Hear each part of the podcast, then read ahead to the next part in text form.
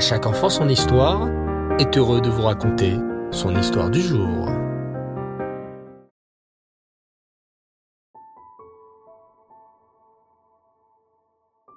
Bonsoir les enfants et Reftov, j'espère que vous allez bien. Baou Hashem. Je suis très heureux de vous retrouver pour notre rubrique autour de notre histoire juive. En ce moment, nous apprenons la terrible période des cantonistes. Ces petits enfants juifs de Russie, au XIXe siècle, que le tsar obligeait à envoyer à l'armée dès l'âge de 5 ans pour leur faire oublier la Torah et les mitzvot. La dernière fois, les enfants, vous aviez écouté l'incroyable histoire du petit Yitzhak Borozov. Ce petit garçon juif avait été kidnappé par des soldats du tsar, alors qu'il se trouvait dans la cour de la synagogue. Le soldat du tsar l'avait cruellement jeté dans une charrette et avait fait galoper ses chevaux à toute vitesse. Fort heureusement, le petit garçon eut une idée excellente. Il mordit la main du méchant soldat du tsar, hurlant de douleur, le soldat relâcha son étreinte, et le petit Yitzhak Borozov en profita pour sauter de la charrette en marche. Hélas, lorsqu'un véhicule roule très vite les enfants, il est très dangereux de sauter en pleine route. En sautant, le petit Yitzhak trébucha et se mit à rouler, rouler, rouler sur la route. Sa tête heurta un rocher et le petit Yitzhak s'effondra, assommé. Quelques heures plus tard, ou peut-être quelques jours, ce n'était pas très clair dans la tête du petit Yitzhak. Il ouvrit les yeux. Il était dans une chambre d'hôpital, entouré de médecins et de soldats. Où suis-je? Que se passe-t-il? Du calme, du calme, mon garçon, lui intima le médecin en posant une main sur son épaule. Tu es entre de bonnes mains. Ne t'agite pas trop. Cela pourrait être dangereux pour toi. Tu as passé plus de trois jours dans le coma. C'est un vrai miracle que tu sois réveillé. Nous t'avons trouvé allongé sur la route, inconscient. Ta tête a dû heurter une pierre. Comment t'appelles-tu?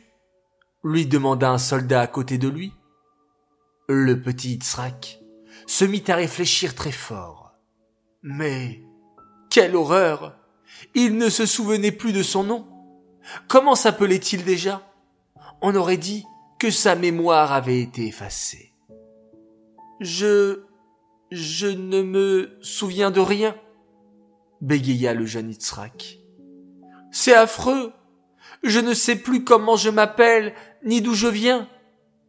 C'est normal, c'est normal, affirma le médecin en hochant la tête.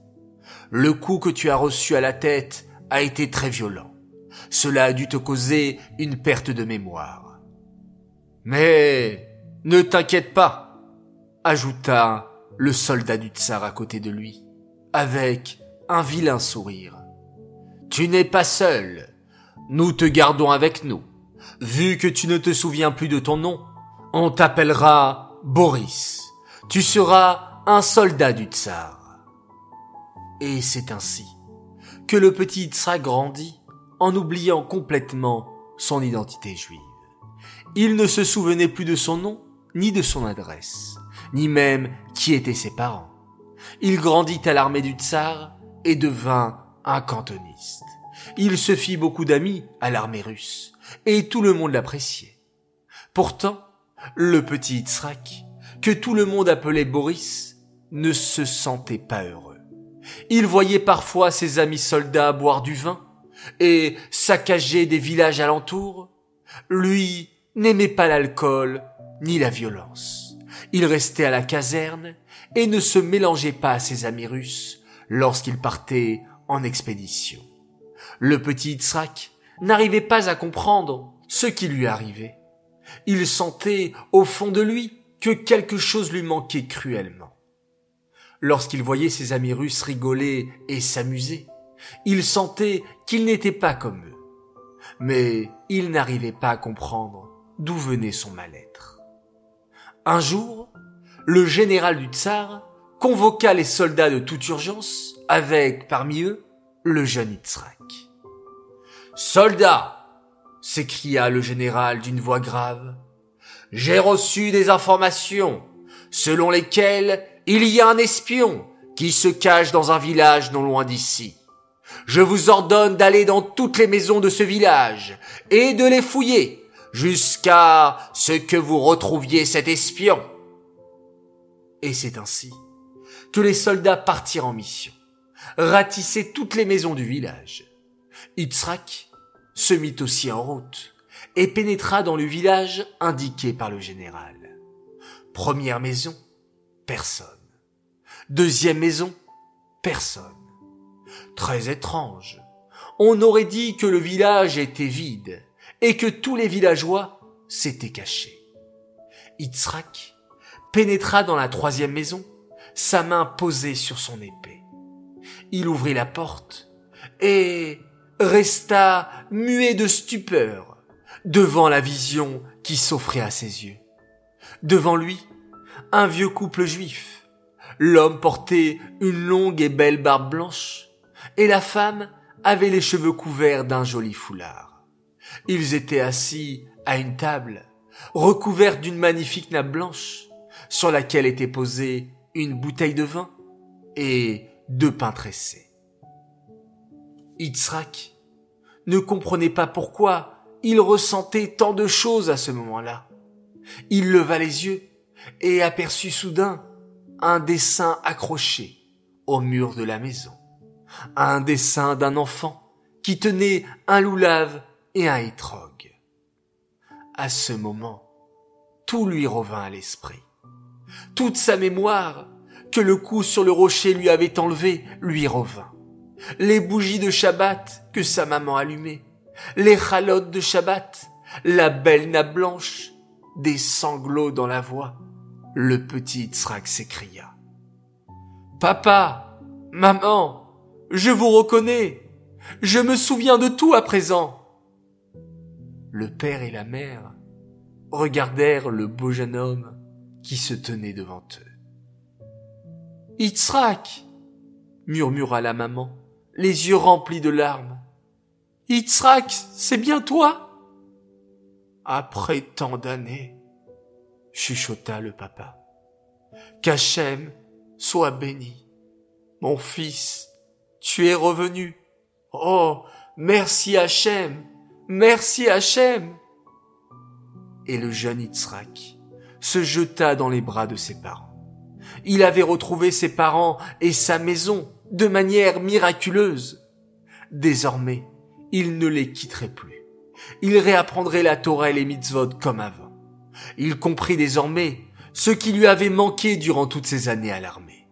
C'était sa neshama, sa pintaléide, qui lui rappelait à chaque seconde qu'il n'était pas un garçon comme les autres, mais bien un garçon juif un enfant d'Hachem. Cette histoire est dédiée les Louis Nishmat, Suzy Messaouda, Batraï Matayesh. J'aimerais souhaiter et dédicacer cette histoire également à l'occasion de trois grands Mazaltov. Alors tout d'abord, un grand Mazaltov à une fille admirable qui a fêté son anniversaire Shabbat dernier. Odelle Rosa Appelbaum, un immense Mazaltov pour tes sept ans. On te souhaite le meilleur dans tous les domaines et que tu puisses donner beaucoup de nachat. On adore être avec toi. Tu es toujours joyeuse, Baruch Hashem. Ton papa, ta maman, tes sœurs et tes frères qui t'aiment très très fort. Deuxième Azaltov et joyeux anniversaire à la belle Mayan Simcha Ifergan. Mazaltov de la part de papa, maman, Gabriel, Raphaël et Daniel, nous sommes très fiers de tous tes efforts et de tes progrès. Ta gentillesse et ton chesed nous font tant de bien. Nous t'aimons très fort. Mazaltov, Mazaltov. Et enfin, c'est un garçon très sympathique qui tenait à souhaiter un immense Mazaltov à sa maman. Son anniversaire s'est déroulé en ce début de semaine, alors Solalia Kovadjadj tenait à dire à sa maman un grand, un très très grand Mazal Tov ad jusqu'à 120 ans en bonne santé et toujours dans la joie. Voilà les enfants, je vous dis à tous Laila Tov, très bonne nuit Reposez-vous bien, reprenez plein de force pour vous réveiller demain matin comme des lions lorsque votre réveil va sonner ou que papa et maman vont vous réveiller. Vous allez tout de suite ouvrir les yeux et faire un magnifique Modéani. Mais pour cela, il faut bien bien bien dormir et se reposer. Sur ce, je vous dis à demain matin, Bezrat Hashem, avec le Rambam, et on se quitte en faisant un magnifique schéma Israël.